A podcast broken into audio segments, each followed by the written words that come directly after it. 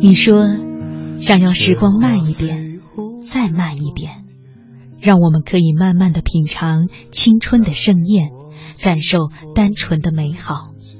可是，有人说，青春就是用来追忆的。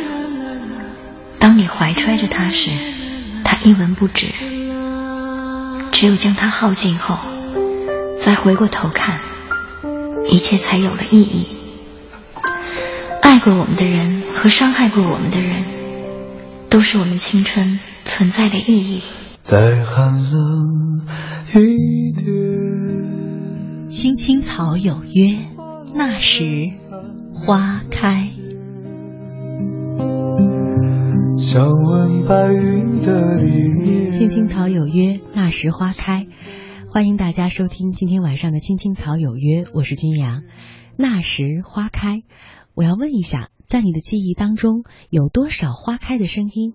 我说的是那些让你能够微笑，能够让你至今回忆起来觉得内心温暖的片段呢？今天晚上的那时花开，我们将和你一起来回忆记忆当中那些温暖、那些感动、那些让你难忘的片段。之前在微博上看过了一句话，当时给我留下了深刻的印象。他说：“每一个不曾快乐的日子，其实都是对生命的辜负；每一个不快乐的日子，都不曾经真正的属于你。”想想，好像还真是。如果这一天自己没有快乐，好像真的是辜负了时光的赠予，嗯，挺愧对生命的，让这一天白白浪费了。所以，我们可以问问自己：这一天你快乐吗？你知道吗？笑容其实是有味道的。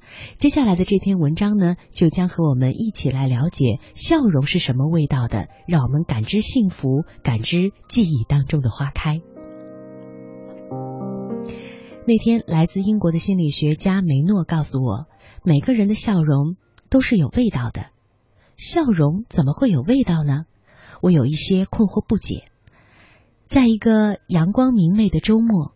梅诺博士带着我走上街头，他让我仔细观察来来往往的行人，试着从不同的笑容当中品出不一样的味道。一对依偎前行的年轻恋人，他们翩然而过。男孩左手拎着一个鼓鼓囊囊的包，女孩右手拿着一束花。看得出来，两个人似乎被巨大的幸福包围着。熙熙攘攘的人流当中。他们时尚靓丽的衣饰，青春逼人的气息，魅力十足。他们不时的四目对视，眼睛里流淌的是令人羡慕的柔情蜜意。青春笑颜如此灿烂，宛若枝头开得正盛的花朵。忽然，我的目光又被街角一个中年画师吸引过去了。他坐在一张折叠椅上，前面支了一个简易的画架。旁边的地上摆了几张中规中矩的人物素描，偶尔有路过的人朝他的素描看上一眼，他就回一个淡淡的微笑。整整一个上午，没有一个人驻足，请他画一张素描，而他呢，似乎已经料到了是这样的结果，仍然气定神闲的坐在那里，双臂抱于胸前，嘴角浅浅的笑，若隐若现。这个时候，一个五六岁的小女孩挣脱了母亲的手，跑到附近一家影楼的广告招贴画前，伸手抱住了那个憨态可掬的企鹅娃娃，粉红的面颊紧紧的贴着企鹅的胸脯，开心的笑声宛如银铃。过路的行人也被她逗笑了。小女孩认真的问妈妈：“我可以和他成为好朋友吗？”妈妈笑着说：“当然可以，只要你喜欢。”哦，我有企鹅朋友啦！我有企鹅朋友了。小女孩兴奋的向众人宣告着，像是拿到了心爱的宝贝。梅诺博士非常有兴致的指点我，那对正徜徉爱河的恋人满怀都是幸福，他们的笑容热烈，是富裕的味道。那位见过许多人世风雨的画师，早已经得失不惊，他的笑容清浅，是清淡的味道。那个天真无邪的小女孩，爱我所爱，无拘无束。她的笑容清纯，是香甜的味道。细细品味一下，梅诺博士说的真是有道理。每个人的笑容的确都有不同的味道。我又情不自禁的将目光投向了身边的人们，于是我从那个热情的招揽顾客的商家堆起的笑容当中，闻到了一点点矫情的味道；从那个挑着两筐水果穿街走巷的小贩汗水打湿的笑容当中，嗅到了一缕苦涩的味道；还有那个白发苍苍的老者，他的皱纹舒展的笑容当中，我品到了一种沧桑的味道；还有。在中学生那里，我感觉到了单纯的味道，清洁工平静的味道，摄影师辽阔的味道。没错，因为年龄、职业、阅历、境遇各不相同，其实每个人的笑容都在传递着有关生活、人生、生命不同的味道。梅诺博士进一步启迪我说：“其实只要你愿意，每个人都可以让自己的笑容散发出更加迷人的味道。”是呀，对世界报以怎样的笑容，是我们可以选择的生命态度。就在那些丰富无比、细腻无比的笑容里面，流露着我们对各自人生最真实的感受和最自然的表达，飘散着无比丰富的味道。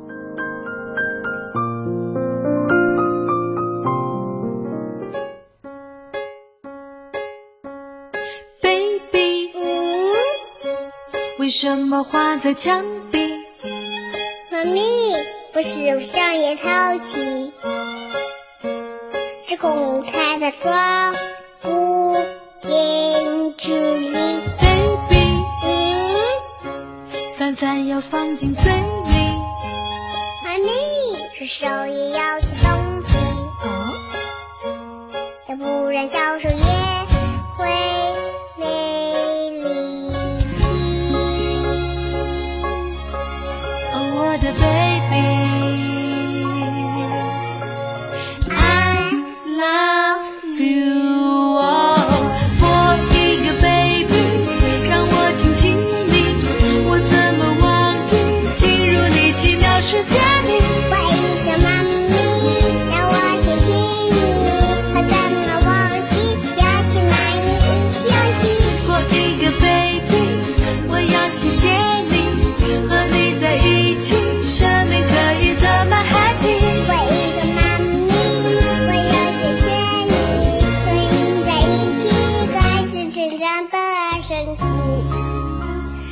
首轻快的小歌，你感知到了怎样的笑容呢？我想是来自于母亲那种满足、幸福这样的一种幸福的味道吧。你现在听到的这首歌是来自于孙俪的《感知成长的神奇》，一首洋溢着浓浓的母爱、洋溢着幸福这样的一首歌。呃，刚才和大家分享的这一篇文章呢，也让我想到了曾经读过的另外一篇文章。文章的主人公就说：“我过了三十岁以后，只跟长得好看的人交朋友。”诶，他所说的这个好看呀，不是五官多么的俊朗、多么的秀美，他指的好看呢，是呃人的脸上所洋溢出来的那种满足、感恩、幸福。他说，人呢是。啊、相由心生，当然这是一句老话，但是非常的有道理。一个人有怎样的内心，实际上就有怎样的外貌。呃，这也让我想起了作家毕淑敏他写过的一篇文章。他说：“你看年轻的姑娘，其实差别都不大，呃，青春无敌嘛。但是上了一定年纪之后，你就发现人是卦象的，就是如果这个人他是一个感恩的、知足的、幸福的，那么他脸上所洋溢出来的就是这样一种光芒。如果这个人本身他是抱怨的、是苛刻的，那么在他的外貌展现起来，也就是。”呃，一种苦大仇深的表情，所以我觉得这两位作者可能说的就是一个道理：心者貌之根。当我们从内心当中真正的洋溢出了那种幸福感，呃，在我们从内心当中真正对生活感恩的时候，那种幸福是由内而外散发出来的。很巧，昨天读到了一句话。我觉得说的也很好，在这里和大家来分享，说什么是快乐呢？快乐实际上是我们由外在的某样事物引发的我们一种感受，呃，是外面的事物引发的，而喜悦、平和、感恩这些情绪呢，是由内而外的，是我们真正内心懂得了感恩，懂得了知足，由内而外散发出的一种气质。所以，我们每个人真的是要努力的，让自己由内而外的散发出幸福的气质。我故意视而不见，你外套上有他的风，他应该非常听你的话，他应该会顺着你的步伐，乖乖的待在家。静静的守着电话，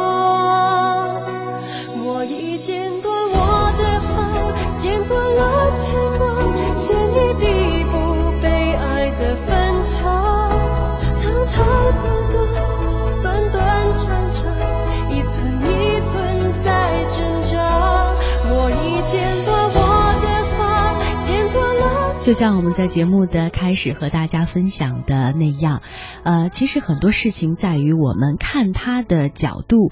呃，如果我们真的能用一种欣赏的和幸福的眼光来看待问题的时候，我们自然就能发现生活当中更多的美和感受。有一个很形象的比喻，就是我们的心实际上就是一束光，你把这个光。照亮什么地方，打在什么地方，你的注意力就集中在这一处。呃，让我想到了之前读到的一个故事，一位非常出色的女企业家，在谈到自己创业的经历的时候呢，也谈到了曾经遇到的一些挫折。当时主持人就问她：“哎，你面对这个挫折的时候，当时是一种什么样的心态呢？”她说。嗯，从今天的角度来看呢，是因为当时自己刚刚涉足商海，很多的经验还不足。我非常感谢这一次的挫折和伤害，让我能够快速的成长，意识到我在某些方面，比如说管理方面的不足，呃，让我迅速的补上了这一课。怎么样？为他的高情商鼓掌吧！所以每一个人所谓的成功，和他们看问题的角度一定是相关的。就像在文中，我们刚才提到的这一篇文章，我们坐在公园当中，我们看不同的人从我们的身边擦肩而过，能看出他们不同的气质，带着不同的笑容。如果我们经常能把目光投在那些幸福的瞬间，你会发现生活当中从来就不缺这些幸福的片段。还有一天读到了一句话，也说的特别棒，也想在这里和各位一起分享。是一位心理学家，呃，告诉大家的说，生活当中其实从来都不存在负能量和负面的事情。一旦发生了这样的事情的时候，你要知道，是这些事情在提醒我们，可能某些事情偏离了幸福的轨道，我们要适时的调整我们前行的方向了。怎么样？如果用这种心态来看问题的话。生活当中何处不芬芳，何处不快乐？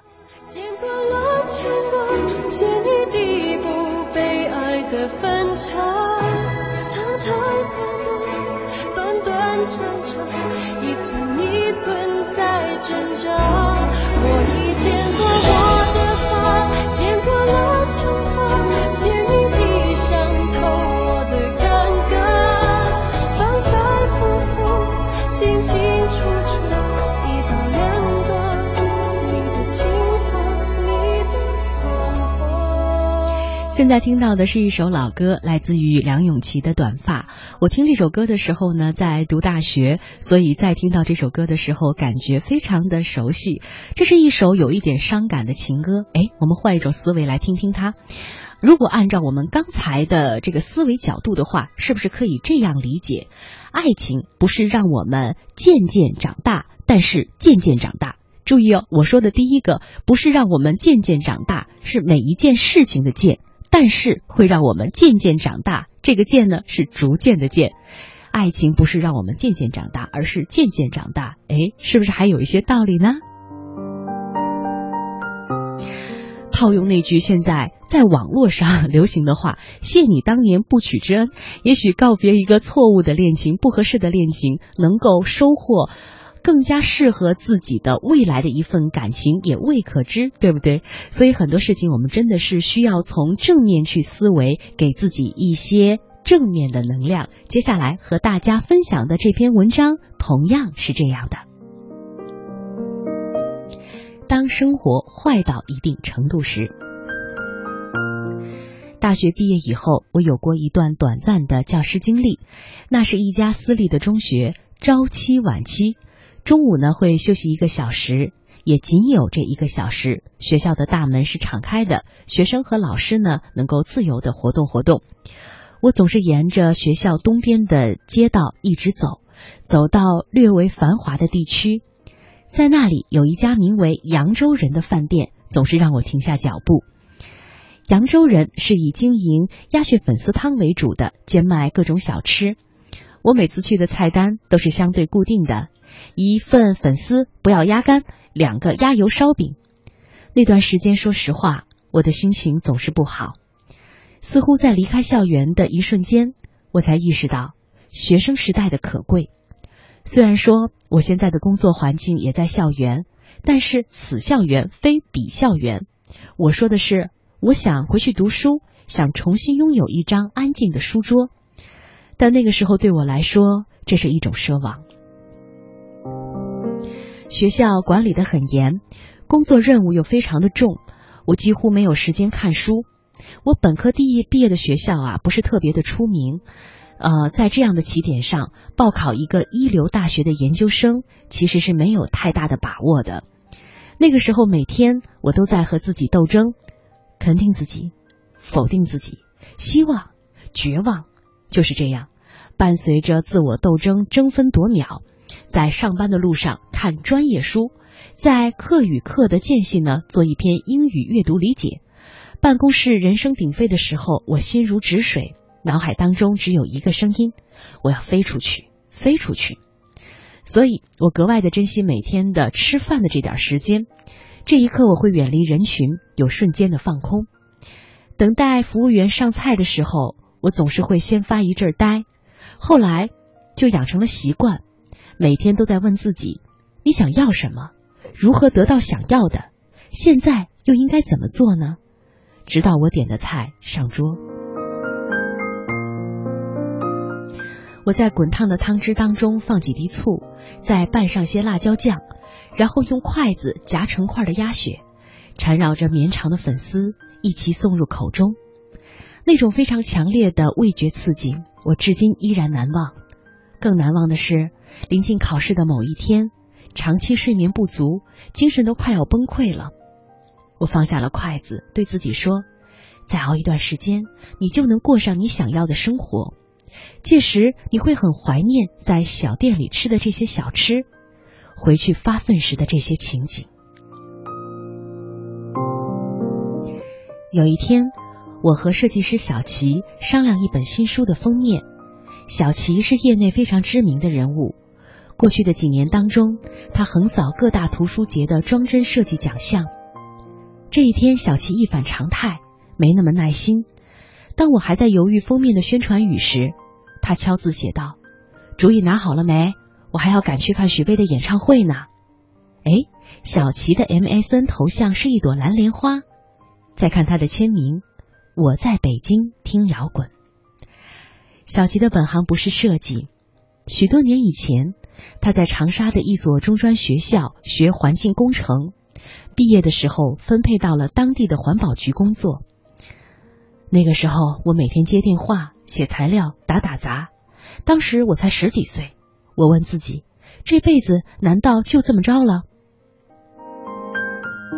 他拾起了画笔，这是他曾经的爱好，又拜师学艺，后来干脆辞去了公职，加盟一家设计的室内公司，越做越觉得自己专业知识的贫乏。他在附近的高考复读班报名，他比同学都大，以至于有几个人过来问：“这是你第几次高考了？”他说那个时候压力很大，却很快乐，因为每天都能够接近目标多一点。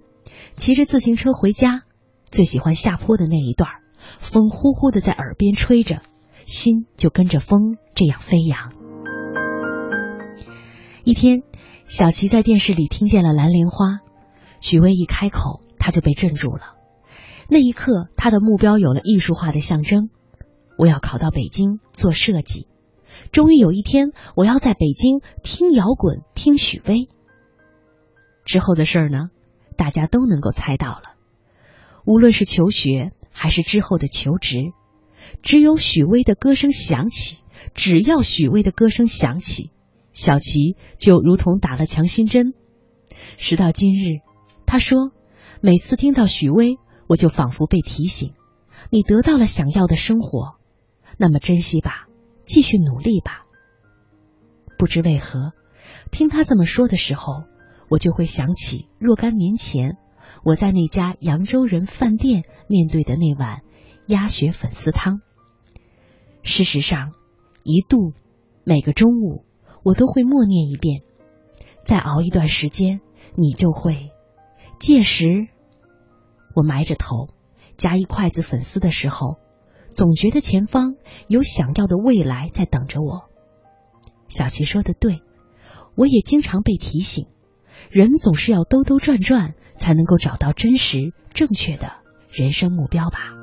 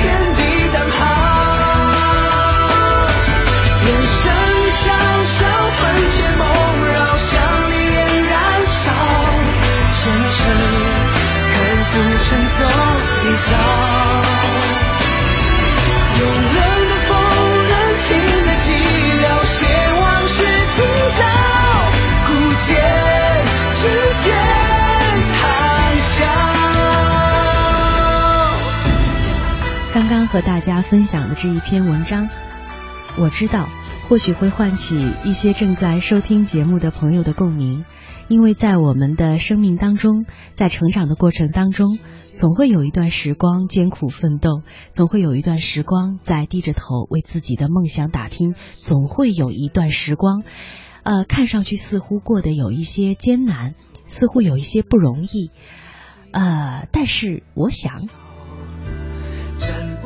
之前看过一句话，呃，在节目当中也曾经和各位分享过。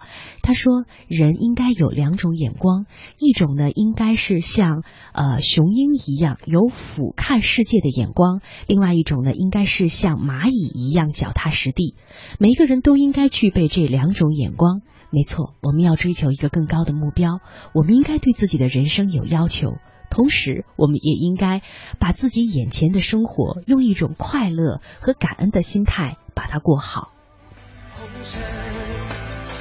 就像那句话是怎么说的？你不可能经由一个不愉快的过程抵达一个愉快的终点。人生说长不长，说短不短。当我们为了那个目标追求的时候，我们也可以在眼前的生活当中把它过得有意思一些。就像。我们今天节目的主题，去找一些温暖的片段，去让他过得快乐一些。追求远大的目标和享受当下的人生，感恩当下的人生，这两者其实并不矛盾。当有一天，当你回忆往事的时候，当你回忆起那时花开的岁月的时候，你才会觉得自己的生命每一段都没有辜负。毕竟每一天都是无法复制的，每一天都是独一无二的。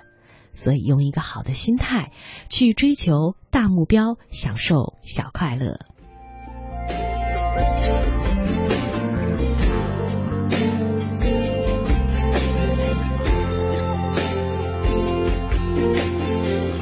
有一次这样陪你喝酒直到天亮，我愿意用些时间陪着你疗伤，劝你和他一刀两断，是为你着想，不要再胡思乱想。你不顾一切让他靠在你的肩膀，而他偏偏让人失望，能让你绝望。不忍心看你孤单徘徊在街上，于是我，于是我来到你身旁。朋友，难当？不忍看到你心碎，看你反复受伤。朋友，难当，希望这一段时间不会太漫长。有朋友一起扛，一起分享，所有人都喜欢你开心的模样。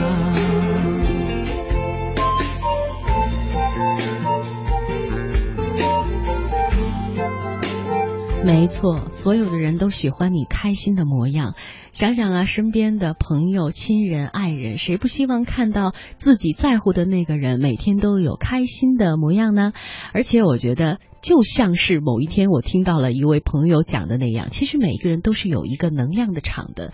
当你把自己的能量调正的时候，当你总能用一个非常阳光、健康、积极的心态来看待自己的人生的时候，你自然就会感染周围很多的人，所以呢，也就能把自己周围的这些关系经营好，把自己的人生经营好，从而带给大家更多的正能量。那时花开，回到这个主题上，真的，当你回忆自己人生的每一段的时候呢，都会觉得非常的精彩。而正是这一段一段的人生，组成了自己人生的独一无二。这是今天节目的前半时段和大家分享的两个小故事。今天的主题是那时花开之记忆当中的温暖，还有很多精彩好听的故事，在半点之后呢，会和大家继续来分享。一起扛，一起分享，所有人都喜欢你开心的模样。朋友难当，若你有难，我就会心甘情愿去帮。朋友难当，谁让我早已习惯你在我心上，让我们。一起唱，唱到天亮。拥有朋友的路，不再迷茫。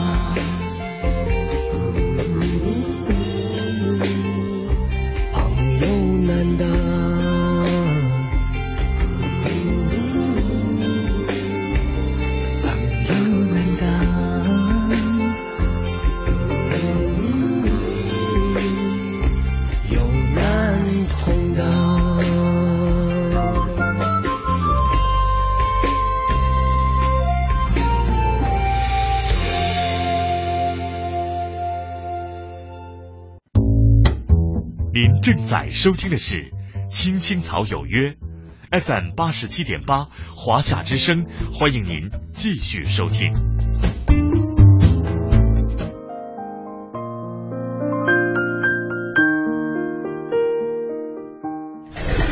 每一天，每一分，每一秒，用独特的视角梳理天下新闻，用质朴的语言品味文化岭南，用动听的音符奏响华美乐章。听新闻，品文化。这里是 FM 八十七点八，一零四点九，AM 一二一五，中央人民广播电台华夏之声。权威迅捷的新闻资讯，听说新闻中的道理，丰富实用的生活信息，与您同行。悦耳动听的美妙音乐，给你好听。欢迎登录各大手机软件应用商店，搜索“华夏之声”或“香港之声”，您就可以下载到软件，实时收听，随时点播华夏之声、香港之声节目。华夏之声、香港之声手机 App 为您提供高质量的听觉享受，打造收听广播的完美体验。大家好，我是冯远征。快过年了，大家都急着回家团圆。这几年，每到临近春节，在南方就会出现一支摩托车返乡的铁骑大军，浩浩荡荡，甚是壮观。在这儿，我给大家提个醒：摩托车安全系数低，可得多加小心。出发前要先检查好车况，机油、轮胎、车灯、刹车、链条等都没有问题了才能出发。摩托车比汽车稳定性差，所以骑行时要集中精力，不能超速。如果遇到恶劣天气，就等天气转好再走。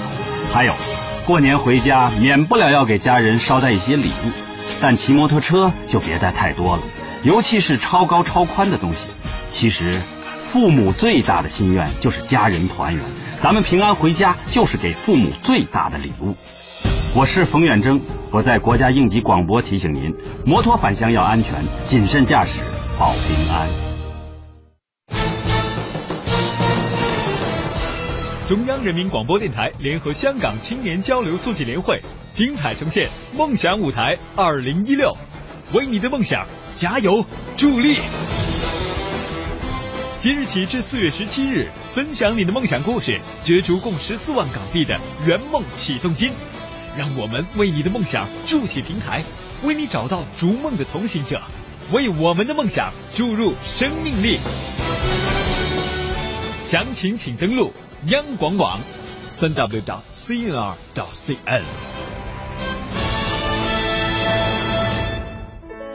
有一个孩子独自在外打拼，有成功的喜悦，也有更多奋斗的艰辛。可是，一直以来，在前进的道路中，面对困难，他始终选择微笑，去坚强面对，因为在他的背后有一个温暖的家。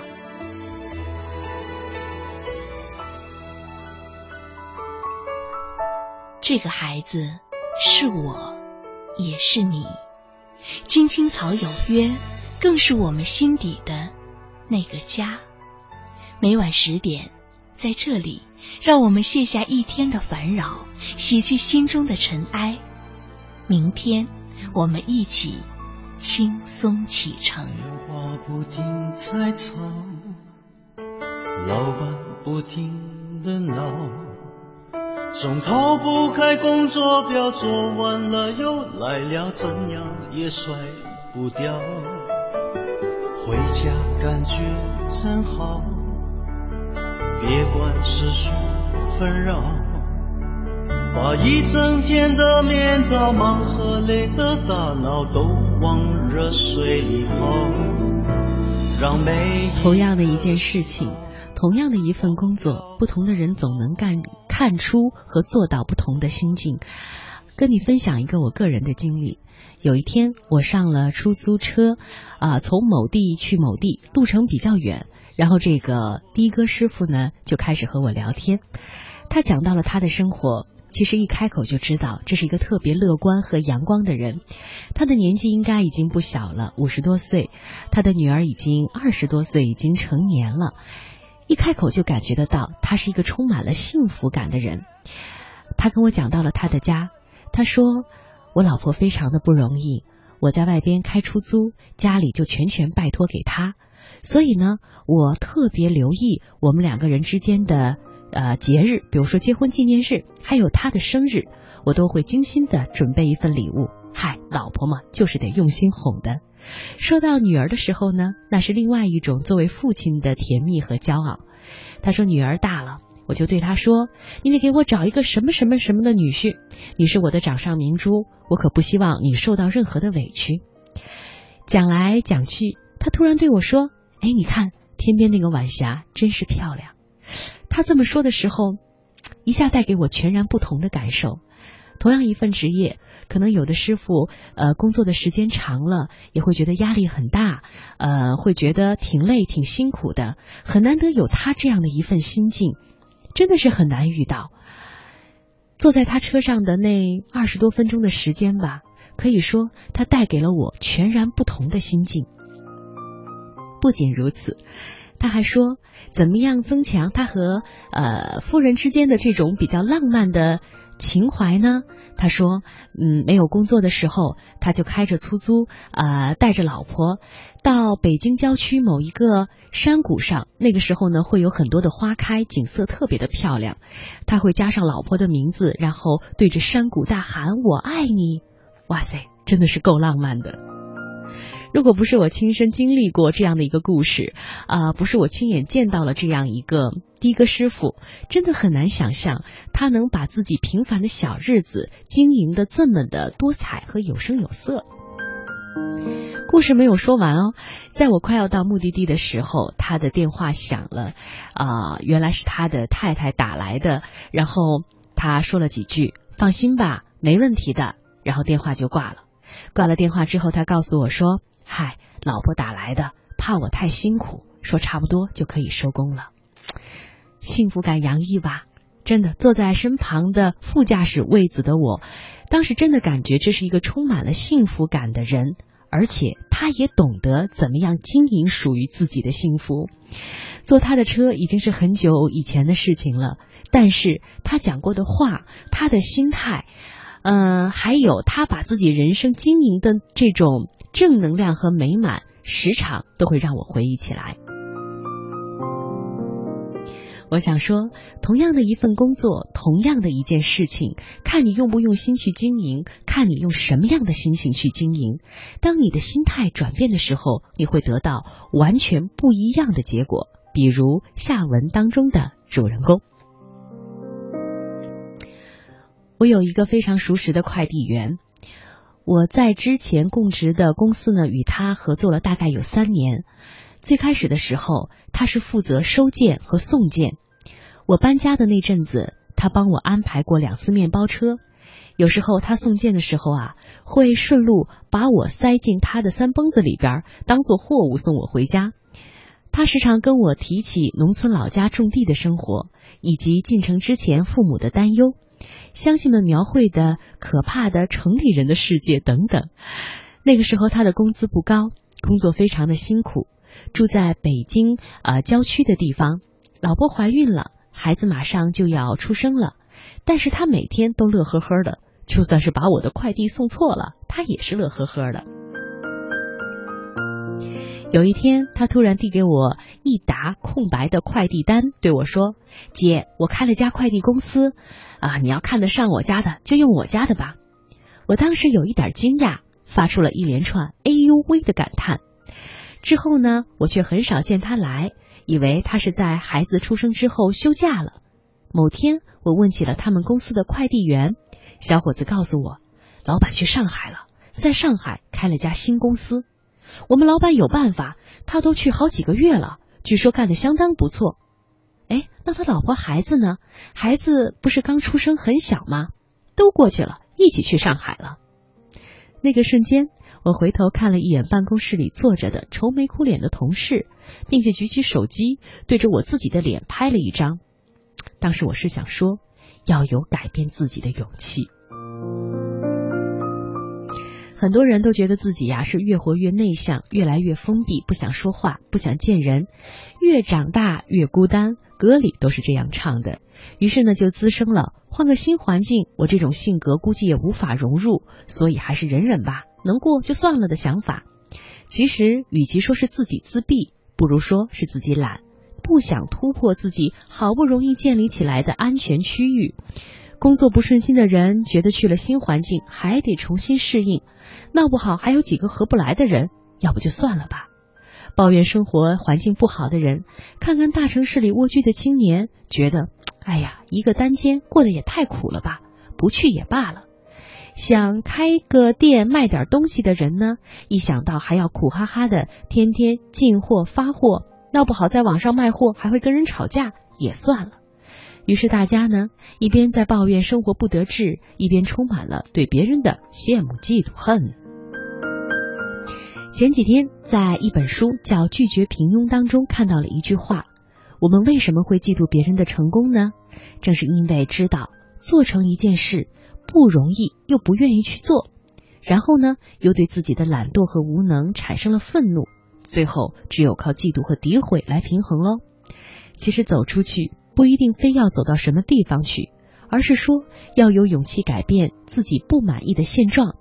如果你觉得一个地方让你活得特别难受，工作特别的憋屈，除了压抑还是压抑，那是否要考虑走出去呢？就像歌词当中所说的：“梦想失败了，那就换一个梦想，别在同一个地方折磨自己太久，别跟自己长时间的过不去。出路，出路，走出去了都是路。”多少人走着，却困在原地；多少人活着，却如同死去；多少人爱着，却好似分离；多少人笑着。却满含泪滴。谁知道我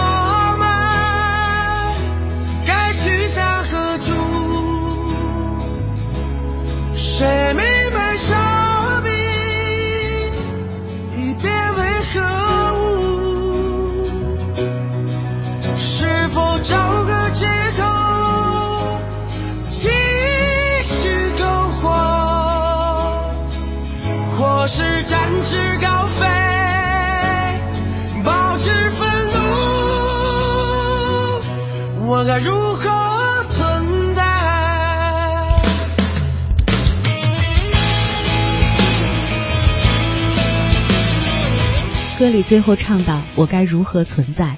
这是不是你、我、他很多的人都想过的这样的一个问题？如何存在？其实目标都一样，我们希望自己存在的更有价值感、更有尊严、更美好。希望自己的亲朋好友、周围的人也因为自己的存在而变得更好。既然目标在哪里，如何抵达那个目标？啊，各自因各自的情况而异，各自可以选择自己不同的路。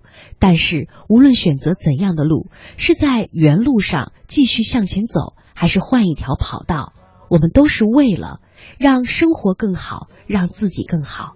所以，首先要让自己更勤奋，呃，首先要让自己更努力，要让自己不断的思考，不断的进步。只有这样，才能够抵达自己梦想的。那个存在，却失魂落魄。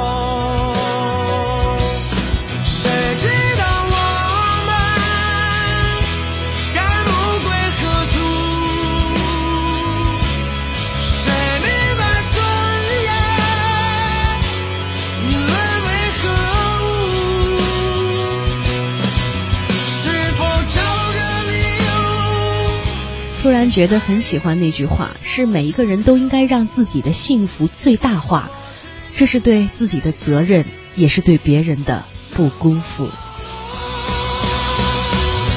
我该如何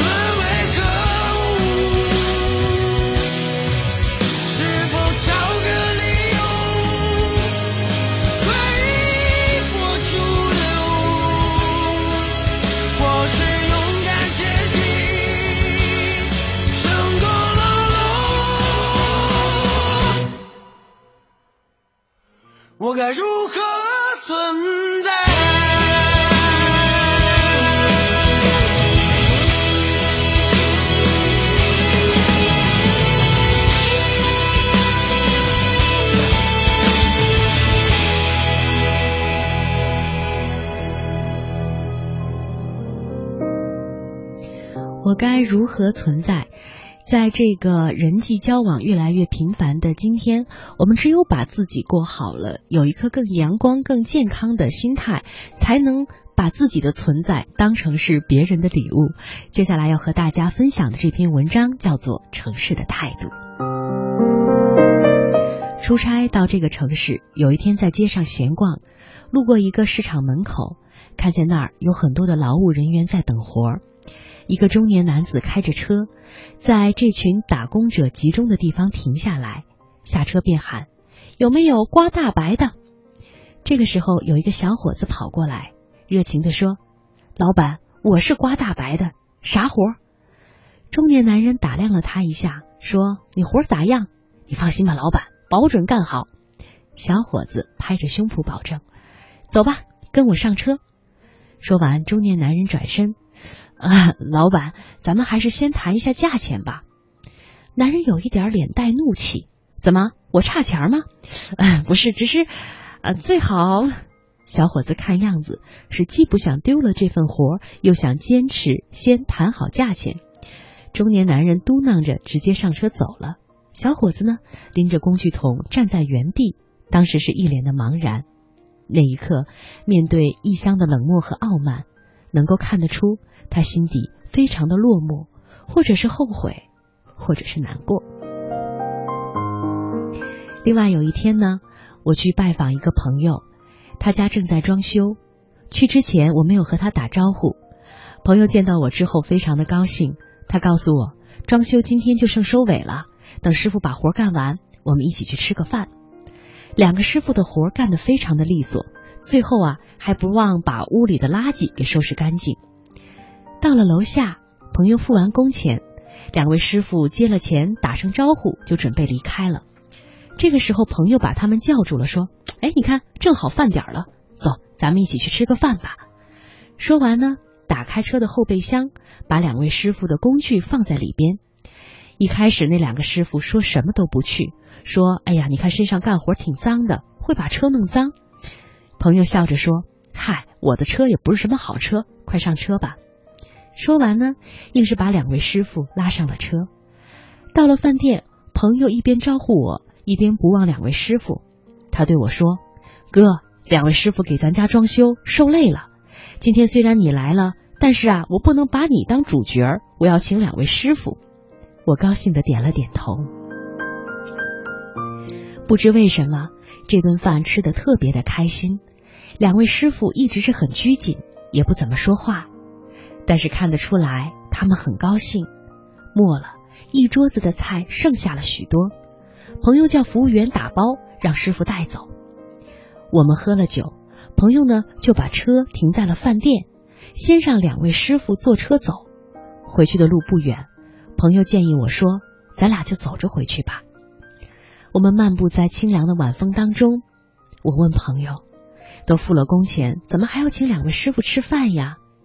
朋友笑了，对我说：“他们这些人在城市里谋生不容易，心里兴许还有些自卑。我们能做的就是给他们一些尊重，让他们感受到陌生城市的一点温暖。我所能代表的是我们这个城市对这些为我们做出贡献的人的态度。”那一刻，我的心底泛起了无法抑制的激动。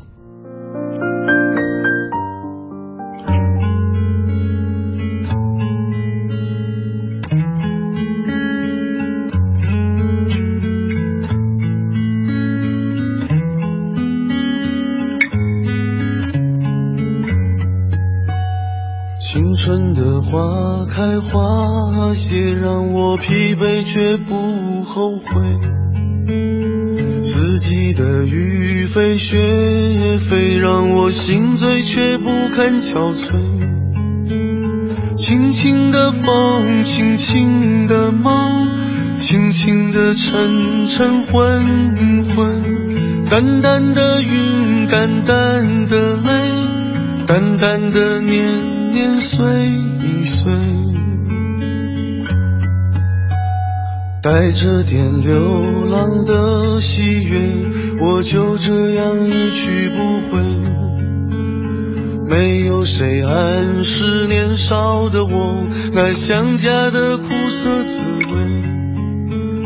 每一片金黄的落下，我都想去紧紧依偎；每一颗透明的露珠，洗去我沉淀的伤悲。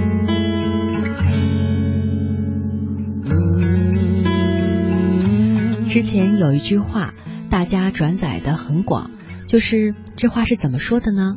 他说：“我以为别人对我好是因为我优秀，后来我才知道是这样做的人非常的优秀。想想还真是，就像我们文中所提到的这个主人公，他能够对两位装修师傅能够以礼相待，处处体现了他的周到和体谅人。实际上，这是一个人内心真正的涵养和修为。读来故事让我们觉得很温暖。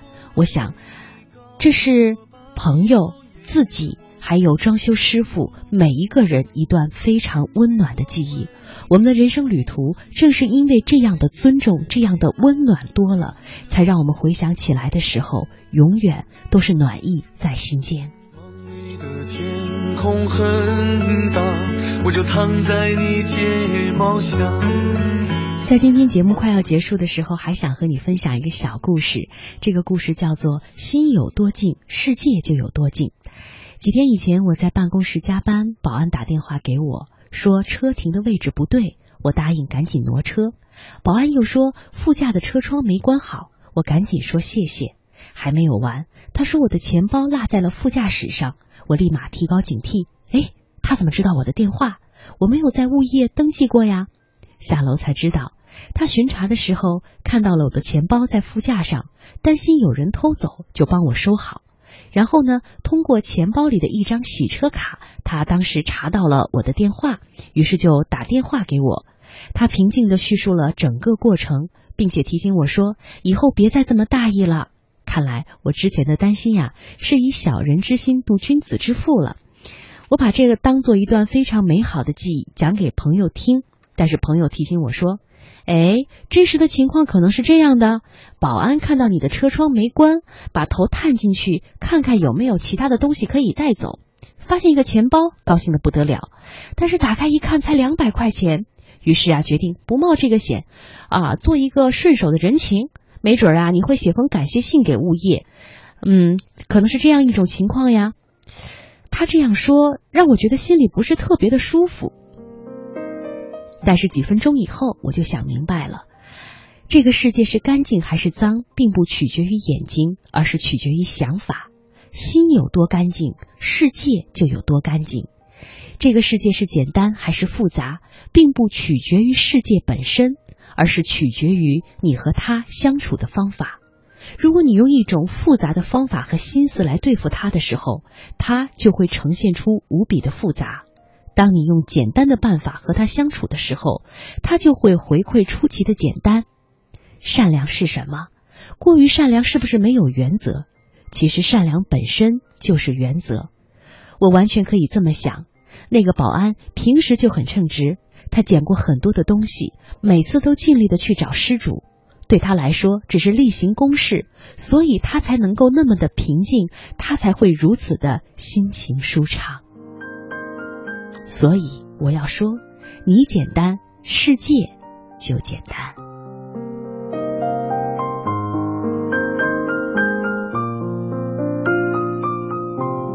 这是今天晚上和大家分享的所有的内容。那时花开，和你一起去感受了几个在记忆当中的故事。呃，故事的方向不一样，但是读来呢，总会让我们内心当中会泛起一些暖意。那么，就像。那句说的很好的话一样，如果你不能成为别人的礼物，就不要出现在别人的生命当中。这是对自己的生命负责，也是对他人的生命负责。今天的节目就是这样，感谢各位的收听，我们下期节目。